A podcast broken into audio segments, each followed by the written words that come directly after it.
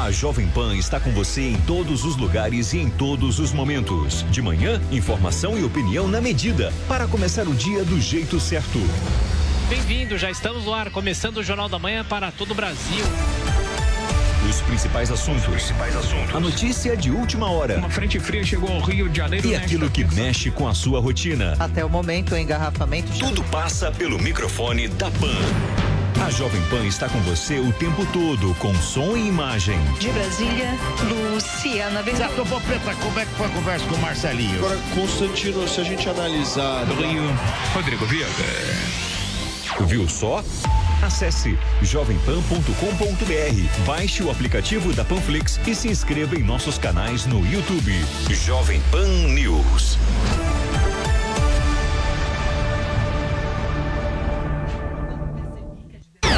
Começa agora na Jovem Pan.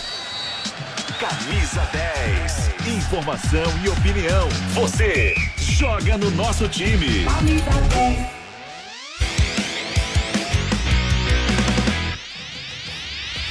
Oi, gente! 11:31 tá chegando mais uma edição do nosso Camisa 10 e te convido a fazer parte. Pode comentar aí nas redes sociais, dar o seu salve aqui pra gente também, que a gente vai estar tá passando a limpo o futebol brasileiro. E temos mais dois times definidos na fase de semifinal aí do Campeonato Paulista e começamos com um deles. O Guilherme Silva já está a postos para falarmos de Palmeiras. Este Palmeiras, meus amigos, que foi bem protocolar nessa vitória diante do Ituano. Mas verdade é que continua nessa boa maré, nessa boa fase e chega com uma das equipes mais fortes aí a fase decisiva de semifinal. Seja bem-vindo, Guilherme. Nos conte então um pouquinho dos bastidores do que foi essa partida e de que forma que agora o Palmeiras passa a se preparar para esse desafio de semifinal.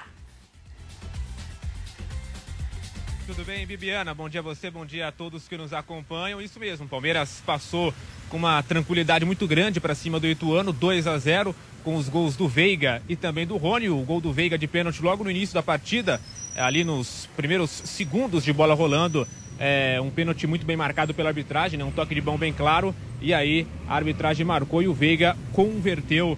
É, o próprio palmeirense né, já diz, né? Tem pênalti, Veiga marca sem dúvidas nenhuma aquela equação, né? Pênalti Veiga, gol do Palmeiras e mais uma vez isso aconteceu na noite de ontem no Allianz Parque. O Veiga que chegou a 21 gols de pênalti pelo Palmeiras, ou seja, uma marca importante e nunca errou pênalti. Mas também um dado aí para o torcedor palmeirense ficar contente e, claro, né, ficar confiante uh, ah, para a sequência do Campeonato Paulista. Agora, claro, né, você destacou a vitória tranquila, apesar de não ter né, tido uma grande atuação, mas fez o que precisava fazer, venceu aquele 2 a 0 bem tranquilo e também acumula, além dos números pessoais do Rafael Veiga, 100% é, jogando no Allianz Parque nesta temporada, invicto no Campeonato Paulista e a oitava vitória seguida no estádio, em sua casa, no Allianz Parque, em 2022. Então são números realmente que chamam a atenção. E agora, Palmeiras classificado para a semifinal,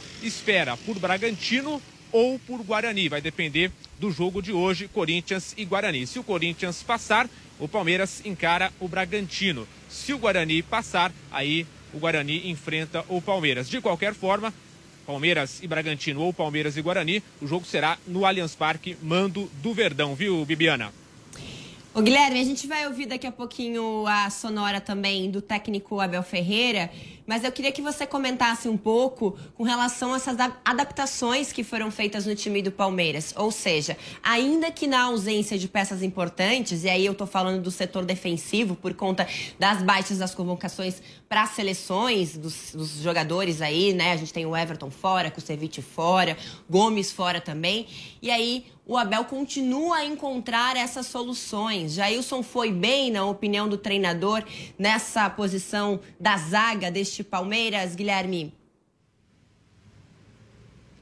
Exato, e assim, é o mal, né, Bibiana, do futebol brasileiro. Infelizmente, passa a temporada e isso nunca se resolve. Isso atrapalha o próprio futebol brasileiro. E quando um técnico estrangeiro vem de fora, o Abel Ferreira tem batido muito nesta tecla justamente é, de ter um calendário melhor, para você não perder jogadores em data FIFA, né? Alguns outros times do futebol brasileiro também fazem isso, mas assim, aqui em São Paulo o Abel recentemente tem falado bastante disso, mas infelizmente é um mal que, assim, é, a gente não consegue ver esperança disso acabar a curto prazo. Uh, o Palmeiras perdeu, como você disse, nomes importantes para a partida é, de ontem, uma partida decisiva de quartas de final de Campeonato Paulista. E passando a temporada, vai perder outros jogadores também em momentos do Campeonato Brasileiro, assim como foi na temporada passada. Então, realmente é um mal que, digamos assim, assola o futebol brasileiro. E até sobre isso, Abel Ferreira é, comentou essa situação e falou é, sobre o time precisar jogar em data FIFA e ser né, desfalcado, né, é, perder ali peças importantes, jogadores titulares. O Abel Ferreira comentou essa, essa situação. Vamos ouvir. Hoje tivemos jogadores que, que não puderam jogar porque foram convocados para as seleções e infelizmente o regulamento não nos permite parar e isso não é justo. Não estamos na máxima força. Vou continuar a falar nisso às vezes que tiver que, que ser.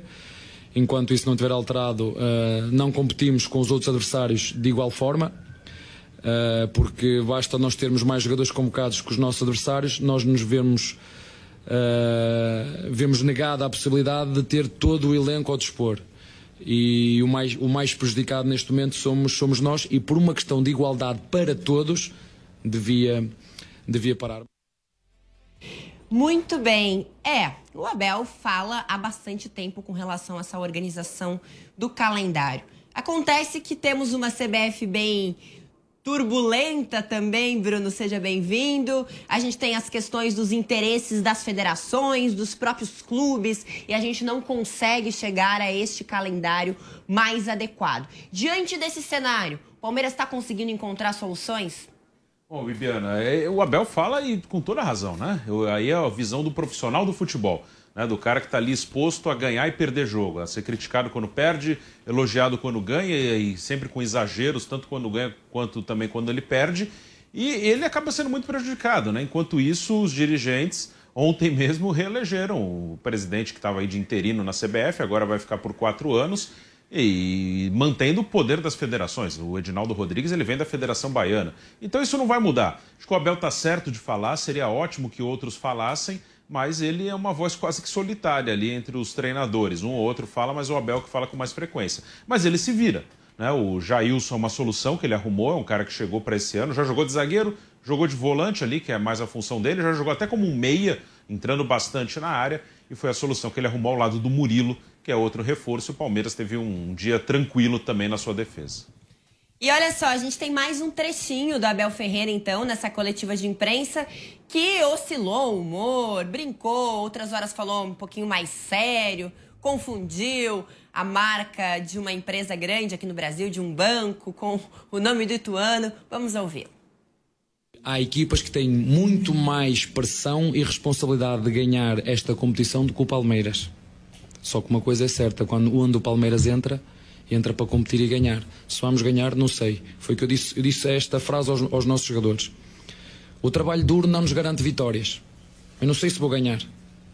E acho piada quando às vezes vocês querem adivinhar o futuro. Eu digo isto aos O trabalho duro não nos garante vitórias. Agora, sem trabalho duro, vos garanto que não ganhamos.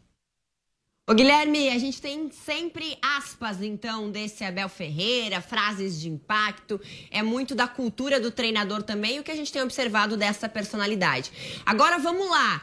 Tem um adversário ideal para esse Palmeiras? O Palmeiras está querendo qual o adversário, então, para este confronto?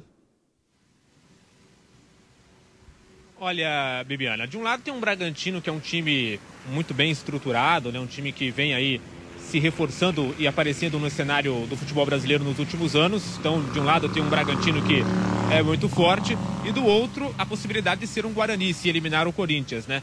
É um Guarani que é um time que hoje já não tem mais aquela, aquele peso né, de grandes jogadores como no passado, mas é um time de camisa, de tradição. É, então, assim, se fosse eu, né, se eu fosse palmeirense entre Bragantino ou Guarani, neste momento, eu iria preferir o Guarani mas, né, É, o futebol a gente sabe como é que funciona, é jogo de, de só ida, né? Só um jogo, então é bem complicado assim você escolher um adversário porque é, num dia ruim, numa falha individual, tudo pode acontecer. Agora, só uma informação sobre o jogo da semifinal, Bibiana, Bruno e amigos que nos acompanham, o Palmeiras pode ser obrigado a jogar em outro estádio é, no jogo da final né, caso chegue à final. Isso porque o Allianz Parque vai receber um show no dia 5 de abril. Os jogos das finais do Paulistão estão marcados para o dia 30 de março e dia 3 de abril. É, e se o Palmeiras chegar à final, chegaria com a melhor campanha, faria o jogo de volta em casa, justamente no dia 3. No dia 5 tem show. Dependendo da logística, é, o clube pode ser obrigado a jogar em outro estádio e não no Allianz Parque. Então, esse, essa possibilidade também já é tratada nos bastidores do clube. Obrigada, Guilherme Silva. Boa sequência de trabalho, então, com atualizações com relação a essa possibilidade do Palmeiras não contar com sua casa. A gente sabe, é uma arena compartilhada e agora com o retorno também dos eventos, esse passa a ser um problema também para este calendário de 2022, que, aliás, o técnico Abel Ferreira ainda nem enfrentou essa questão, né? Porque chegou já em meio à pandemia aí de Covid-19.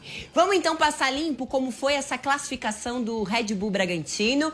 O Márcio Reis traz as informações pra gente. Após 15 anos, o Bragantino está de volta a uma fase de semifinal do Campeonato Paulista. A classificação veio na noite de ontem, depois da vitória por 1 a 0 sobre o Santo André. Porém, o placar não diz muito o que foi o jogo. Massa Bruta dominou a partida e poderia ter feito muito mais. E o grande destaque do jogo foi o atacante Arthur, que vive grande fase no time de Bragança. Inclusive, o treinador Maurício Barbieri falou da importância do atleta que preocupa não ter uma peça altura para repor o jogador quando ele tiver de sair. Eu acho que não preocupa, eu concordo com você. Eu acho que o Elinho não entrou uh, como ele entrou, por exemplo, no jogo passado contra o Palmeiras, que ele jogou muito bem. Não sei se isso tem a ver com o fato dele ter tido um período de inatividade grande, ter jogado a maior parte do último jogo contra o Palmeiras, ele saiu meio que já sentindo o câmbio, então é possível que ele ainda não tivesse 100% recuperado. Depois ele melhorou no final do jogo. Uh, não existem dois jogadores iguais, né? Eu acho que o Arthur tem sempre um peso e uma relevância importante para nós, é sempre um jogador fundamental. É, ele estava até algum tempo sem ter uma atuação como ele teve nessa no primeiro tempo, a gente vinha conversando sobre isso com ele. Então fico feliz que ele tenha voltado a atuar dessa maneira. E agora é torcer para que não seja nada grave, não sei dizer se ele vai ter condições para a semifinal ou não, a gente tem que aguardar. Agora o Braga fica ligado aqui na Jovem Pan, acompanhando a partida do Corinthians para definir quem será seu adversário nas semifinais da competição. Um abraço, Bibiana! Outro abraço, então, ao Márcio.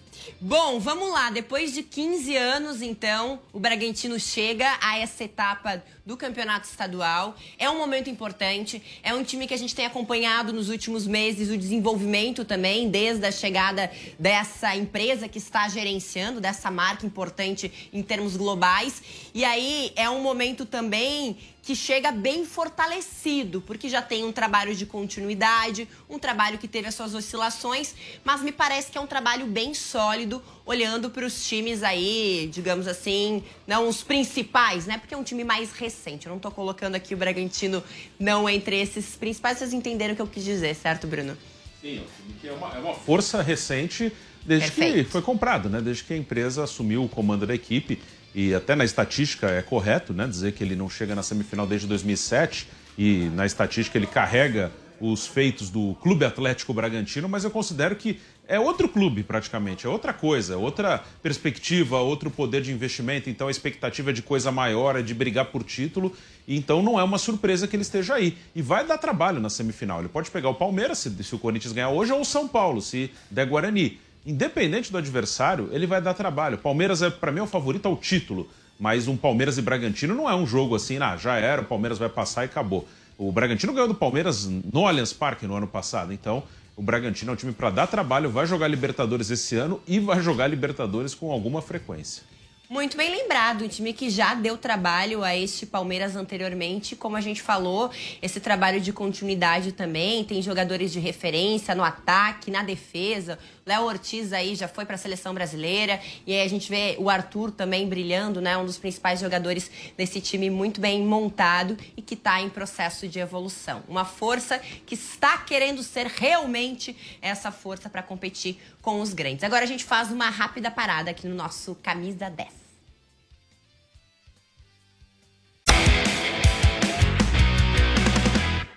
A gente sabe como é que é, né? Ele, ele, mais alguns tropeços, ele vai ter muita dificuldade para permanecer. Mas eu acho justo que um cara que chegou em janeiro tenha o um mínimo de tempo para trabalhar. Olha que cena lamentável. Vamos então aos destaques. Agora sim, Arthur Cipriani, diretamente de Porto Alegre, trazendo como foi esse encontro entre Grêmio e Internacional.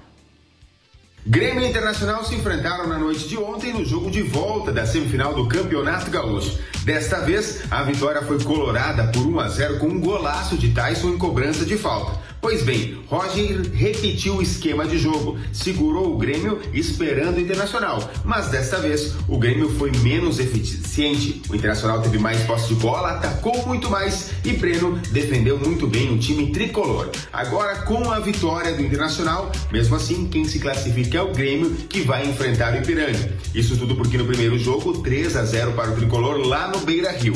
Pois bem, mais uma vez, o Grenal foi marcado por cenas tristes e lamentáveis. Primeiro, Ferreirinha se exaltou muito em uma comemoração e aí irritou os colorados. Houve uma confusão, Bruno Mendes cometeu uma falta, empurrou o jogador, foi expulso. Alexandre Medina também levou uma advertência, foi expulso e Ferreirinha também teve que sair. Os dois se encontraram no túnel de acesso ao banco de reservas e também a saída do gramado, discutiram, houve confusão e por fim um funcionário contratado pela Arena para fazer uma manutenção e movimentação das placas gerou mais confusão ao gritar Série B dentro dos corredores e acabou aí levando alguns socos e empurrões dos seguranças gremistas. Muito bem, então tudo definido lá no Rio Grande do Sul e agora a continuidade do trabalho por parte do Internacional para conseguir colocar casa em ordem até iniciar o Campeonato Brasileiro. Bom, o Corinthians também está tendo uma semana aí de treinamentos, de preparação, quer também colocar a sua casa em ordem e é o jogo que vai fechar então a decisão de quem passará a fase de semifinal do Paulistão. O Corinthians enfrenta o Guarani nessa quinta-feira e agora o Kaique vai trazer os destaques pra gente, já tem essa provável escalação. Sabemos que o Júnior Moraes também já foi regularizado e pode já fazer a sua estreia com a camisa do Timão. Então, Kaique, seja bem-vindo. Um abraço para você, Bibiana, para todo mundo ligado no Camisa 10, aqui direto do palco do jogo, né, de Itaquera, onde o Corinthians enfrenta a partir das 7 horas da noite a bola rola, a partir das 6 começa a transmissão da Jovem Pan, direto no YouTube, com José Manuel de Barros, o velho Vamp, ídolo do Timão, e o Corinthians já tem uma provável escalação, sim. Mas antes disso, a gente chama a palavra do Fagner, que depois de toda a preparação que foi encerrada no CT Joaquim Grava, falou sobre a preocupação que o Corinthians deve ter com o time do Guarani, que é um grande time do do estado, um time já campeão brasileiro também, um time de muita história. O Fagner fala aqui no Camisa 10 da Jovem Pan. É um jogo duro, né? A gente sabe é, o que o Guarani fez até aqui na competição, né? Conseguiu se classificar. A gente sabe que agora né? e a gente sabe que no futebol não existe mais equipe boba, né? Então a gente sabe que eles vão tentar dificultar ao máximo aquilo que nós temos de melhor, né? Óbvio que nós também vamos estudar e ver o que a gente pode fazer e tirar proveito daquilo que a gente viu do adversário né, para a gente fazer um grande jogo e conseguir o resultado dentro da nossa Tá aí, portanto, o lateral direito Fagner, falando sobre o que o Guarani já fez na competição e toda essa preparação. E você citou o Júnior Moraes, viu, Bibiana? E, de fato, ele está à disposição. Ele já foi relacionado, foi o destaque dos relacionados, junto com o jovem Guilherme Biro, também de apenas 20 anos, que vem da base. Mas o Júnior Moraes, ele deve começar no banco. Isso porque ele perdeu cerca de três semanas em toda essa burocracia para sair da Ucrânia, chegar ao Corinthians, chegar ao Brasil. Portanto, ele deve começar no banco. Muito provavelmente o time do Corinthians deve jogar com a mesma escalação né, a mesma escalação que jogou o derby contra o time do Palmeiras. Já já a gente chama. Portanto, o Corinthians deve repetir uma escalação que jogou o seu penúltimo jogo. O último jogo o Corinthians acabou poupando. Então vamos chamar a escalação do Corinthians. Muito provavelmente com Cássio no gol, Fagner na lateral direita, João Vitor e Gil na dupla de zaga e na lateral esquerda o Lucas Piton deve ganhar essa oportunidade, já que o Fábio Santos fica uma dúvida entre eles, né? Mas o Fábio Santos vem de uma lesão. No meio de campo, Duqueiroz, Cantijo é, Cantígio, desculpa, o Cantígio está fora, o Duqueiroz, ele é titular justamente porque o Cantígio está na seleção da Colômbia, Duqueiroz, Paulinho e Renato Augusto, no ataque aberto de um lado, Gustavo Mosquito, do outro William e o Roger Guedes na titularidade ainda como um falso 9, ainda como um jogador centroavante improvisado, enquanto o Júnior Moraes não tem 100% de condições para ser titular ainda do Corinthians, ele que é a grande esperança, o novo camisa 18 do Timão. Valeu, Kaique. Obrigada. Boa sequência de trabalho para você por aí. Agora, Bruno, a gente viu essa provável escalação desse Corinthians e mais uma vez a gente tem esse trio formando ali, então, com o Roger Guedes na posição de referência. Muito embora o Roger já tenha manifestado que não é a forma como ele se sente mais à vontade. Acontece que, na ausência das peças, tem que jogar onde o professor escalar, é isso? É isso, né? E o Jô não tem se ajudado, o Jô que poderia jogar nessa posição já não vinha bem fisicamente, ainda aconteceu toda uma confusão aí no início da semana. E tem o Júnior Moraes agora. Né? O Júnior Moraes pode ser uma opção ali para jogar de centroavante. Vamos ver como ele vai se desenvolver no Corinthians, como ele está fisicamente, como será a adaptação dele ao clube. Então o Júnior Moraes pode acabar sendo essa opção para centroavante. Aí o Roger brigaria pelo lado do campo, que é onde ele gosta de jogar. Mas por enquanto o Roger Guedes é a opção para jogar ali por dentro. Ele realmente não vai tão bem, mas é o que pode fazer melhor essa função dos que estão à disposição no momento. Hora a gente falar de seleção brasileira por aqui. Viga está a postos, tem jogo da seleção e será a despedida até a Copa do Mundo, pelo menos jogando em solo brasileiro. O que, que o professor Tite está preparando, Viga? Aquilo que a gente já conhece, viu, Bibiana? Bom dia para você, bom dia para o nosso ouvinte, espectador internauta da Jovem Pan.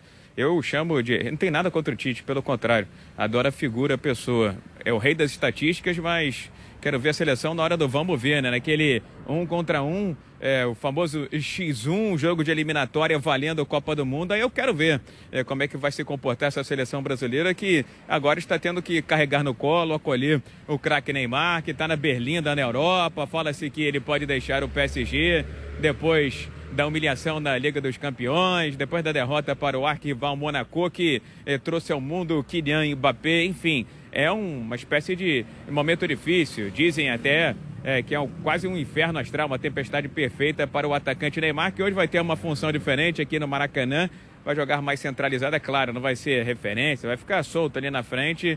É, a seleção brasileira, pelo talento do Neymar, tem que ser sempre Neymar e mais 10. Só que dessa vez ele vai ter companheiros de frente, eu diria, diferentes. É, ousados e insinuantes que me agradam bastante. Vini Júnior, o Vini Malvadeza, que comprou 120 ingressos para amigos e familiares, vai jogar numa beirada e na outra beirada o Antônio. O Antônio não está 100% não, viu, Bibiana? Se não estiver na ponta dos cachos, como se dizia antigamente, é, como se diz por aí, né? O Rodrigo, o Rodrigo ex Santos, pode ser o substituto. Outra novidade vai ser o Guilherme Arana, excelente lateral esquerdo do Atlético Mineiro, é, na ala esquerda. A seleção do Tite pronta, definida, escalada, só com essa interrogação. Eu diria que o Anthony tem tudo para ir para o jogo, mas se não tiver, vai de Rodrigo Rodrigo, como brincam por aí.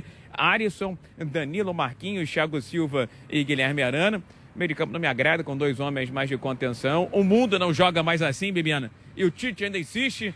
Fred, Casemiro e Lucas Paquetá, porque não Paquetá de segundo homem e alguém ali na articulação. Na frente, os dois meninos de beirada, de ponta, o Anthony e o Vini Malvadeza e o Neymar Júnior podendo fazer o que quiser é lá na frente. Maracanã vai estar lotado, 55 mil ingressos já foram vendidos antecipadamente.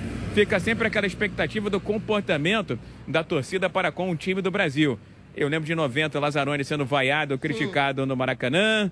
Lembro em 98 é. também o Raí, lembra? Ei, Raí, pede é. para sair, coisa e tal. E São Paulo também teve as suas manifestações, Bibiana. Ah, mas acho que vai ser um pouquinho mais tranquilo, porque o momento também da seleção é mais tranquilo. A gente se encontra então, você que é apaixonado por esportes, amanhã a gente tá de volta. Até mais, valeu, Viga!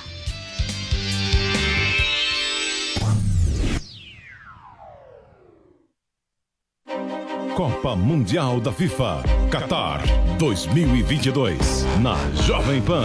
32 seleções, 64 partidas, 5 cidades, 8 estádios. Primeira vez num país árabe. Copa do Mundo FIFA. Qatar 2022 na Jovem Pan. Oferecimento Loja 100. Aproveite as ofertas do Super Mês do Consumidor nas lojas 100 e Tectoy. Agora também é automação comercial, uma nova fase para o seu negócio. Você sabe que a sua marca tem que ser muito mais do que um logo, né? Para competir num mercado com tanta concorrência é necessário ser forte. E a boa notícia é que a gente sabe exatamente o que você precisa fazer. No curso de branding, você vai aprender a criar a estrutura perfeita para a sua marca ganhar relevância e destaque no mercado. Tudo isso ao lado da Carol Melo, que é especialista em estratégia criativa. Dê o up que a sua marca precisa. Acesse agora mesmo niucursos.com.br. De segunda a sexta, um tema polêmico, dois pontos de vista. Este é o Entre Linhas, um programa onde especialistas que estão em lados opostos debatem e defendem a sua opinião. E você, concorda ou discorda? É a favor ou contra? No site da Jovem Pan, diariamente, enquetes para você opinar sobre o tema em discussão. Entre Linhas, às três da tarde, na Jovem Pan News. Máquinas na Pan. Desde a sua estreia na Fórmula 1 em 1984, Senna já mostrava que não estava ali para ser coadjuvante de ninguém, mesmo dividindo o grid com grandes protagonistas do espetáculo como Nick Lauda, Alan Prost, Nelson Piquet e Nigel Mansell. Seu primeiro cartão de visita na Fórmula 1 seria entregue nas ruas de Mônaco, com um show de pilotagem na chuva com a desconhecida Toleman, e só não venceria aquela prova porque o presidente da FIA, Jean-Marie Balestre, encerraria a corrida antes do final para favorecer o piloto francês Alain Prost. Ayrton Senna era um obstinado pela vitória, pela perfeição. Venceu 41 corridas, subiu 80